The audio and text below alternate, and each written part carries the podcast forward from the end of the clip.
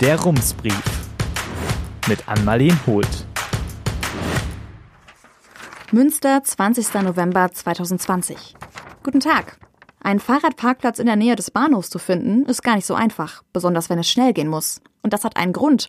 Die Stadt Münster schätzt den Bedarf an Fahrradstellplätzen rund um den Bahnhof auf etwa 10.000. Aktuell gibt es aber nur gut 6.100 Stellplätze.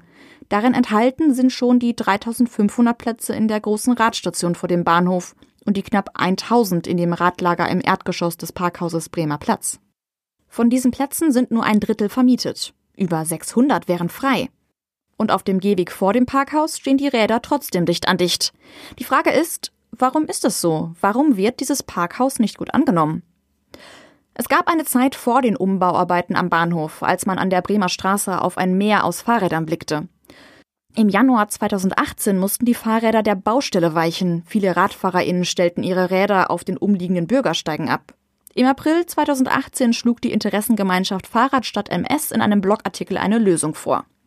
Wieso nicht im Parkhaus Bremer Platz einige Autoparkplätze in Fahrradparkplätze umwandeln? Wer pendelt, kann so sein Fahrrad in Bahnhofsnähe parken, noch dazu überdacht.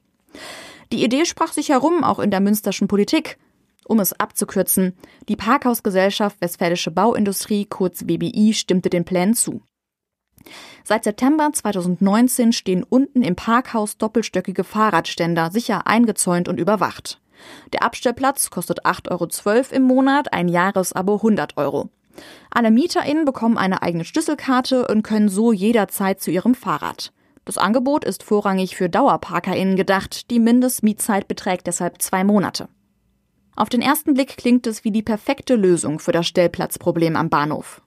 Nur, das jetzige Modell entspricht ganz und gar nicht dem Vorschlag, den Fahrradstadt MS damals gemacht hatte.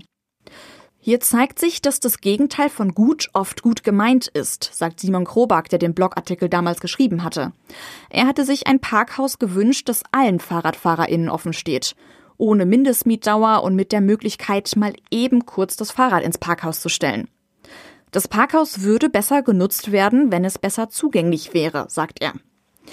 Krobak denkt, ein Tagesmietsatz könnte helfen, vielleicht bezahlbar per App, ähnlich wie bei den E-Rollern. Simon Krobak bemängelt auch die Werbestrategie der WerbeI. Da ist nirgendwo eine Website vermerkt oder ein QR-Code. Kein Wunder, dass sich niemand anmeldet, findet er. Krobak schwärmt von den Fahrradparkhäusern in Amsterdam und Utrecht. Letzteres ist das größte Fahrradparkhaus der Welt.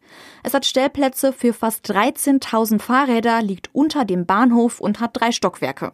Laut der Zeitung Die Telegraph gibt es im Bahnhofsumfeld von Utrecht insgesamt rund 22.500 Radstellplätze. Die Baukosten haben sich die Gemeinde, der Staat, die niederländische Bahn und ein Infrastrukturunternehmen geteilt. In den ersten 24 Stunden ist das Parken im Parkhaus kostenlos. Danach kostet es etwas über 1 Euro pro Tag. Das weltweit zweitgrößte Fahrradparkhaus steht übrigens nicht in den Niederlanden, sondern in Tokio unter dem Bahnhof Kasai im Südosten der Stadt. Etwa 6500 Fahrräder passen in die Schächte unter dem Bahnhof. Ein ausgeklügeltes System transportiert sie automatisch dorthin. Es dauert etwa 30 Sekunden, ein Fahrrad zu verstauen. Ein Tagesticket kostet hier etwa 80 Cent, also 100 Yen. Ein Drei-Monats-Ticket knapp 40 Euro, 4.900 Yen. Seit das Parkhaus im Jahr 2009 eröffnet wurde, geht die Kommune verschärft gegen das Falschparken vor, damit keine Räder mehr die Fußwege verstellen. WBI-Prokurist Christoph Hilbert würde sich manchmal wünschen, dass auch die Stadt Münster das machen würde. Wenn ich sehe, dass alle vor der Tür parken, wieso soll ich mir dann noch extra einen Stellplatz mieten? Aber in Deutschland ist es grundsätzlich erlaubt, Räder auf dem Gehweg oder anderen öffentlichen Flächen abzustellen. Entfernen darf die Stadt sie nur, wenn sie gegen die Straßenverkehrsordnung oder sonstige Vorschriften verstoßen oder wenn sie andere behindern. Gegen die vielen Fahrräder auf dem Gehweg vor dem Parkhaus Bremer Platz kann die Stadt also nichts machen. Eine Ausnahme ist die Feuerwehrzufahrt an der Westseite des Parkhauses.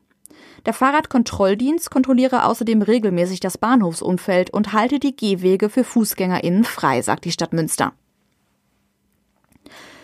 Christoph Hilbert und die WBI hatten sich das etwas anders erhofft. Dass das Radlager so schlecht angenommen wird, verstehen wir eigentlich nicht, sagt er. Auch finanziell ist die Situation für die WBI ein Ärgernis. Die Nachfrage nach Stellplätzen ist ja offensichtlich da, aber die Menschen sind wohl einfach zu bequem, sagt er. Aber liegt es nicht vielleicht doch am Preis, wie Fahrradstadt MS vermutet? Die Radstation auf der anderen Bahnhofseite ist ein wenig günstiger, im Monat nur 12 Cent, im Jahresabo aber immerhin 20 Euro. Für DauerparkerInnen macht das schon einen Unterschied. Ein Hinweis darauf, dass der Preis möglicherweise zu hoch ist, könnte sein, dass die Station vor dem Bahnhof ihre Stellplätze in normalen Zeiten problemlos vermietet. Christoph Hilbert sieht das anders. Wir machen FahrradfahrerInnen ein günstiges Angebot, sagt er.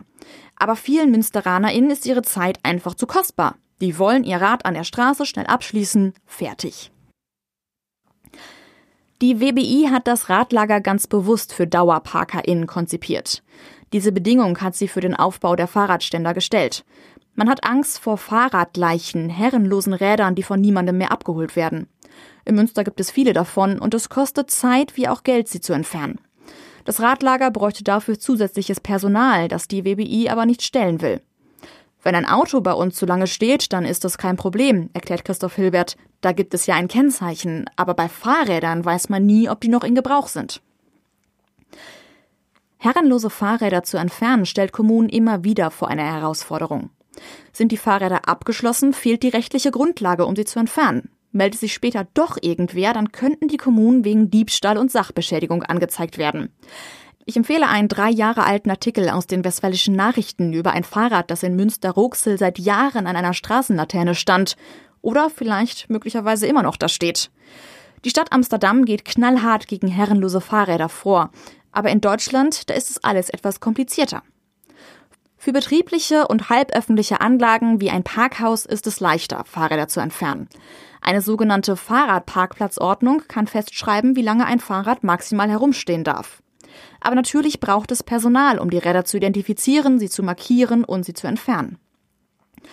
Die Stadt Münster sagt auf Anfrage, sie räume rund um den Hauptbahnhof nach Bedarf auf. Falls nötig, würden Räder dabei in gekennzeichnete Bereiche umgestellt. Noch fahrtüchtige Räder versteigere man später an der Fahrradfundstation. Da es für Schrotträder keine eindeutige Definition gibt, achtet die Stadt auf das Gesamtbild. Ist das Rad abgeschlossen? Ist der Sattel aufgeschlitzt? Sind die Räder platt? Und wie sehr rostet das Fahrrad schon? Außerdem kenne der Fahrradkontrolldienst die dauergeparkten Räder.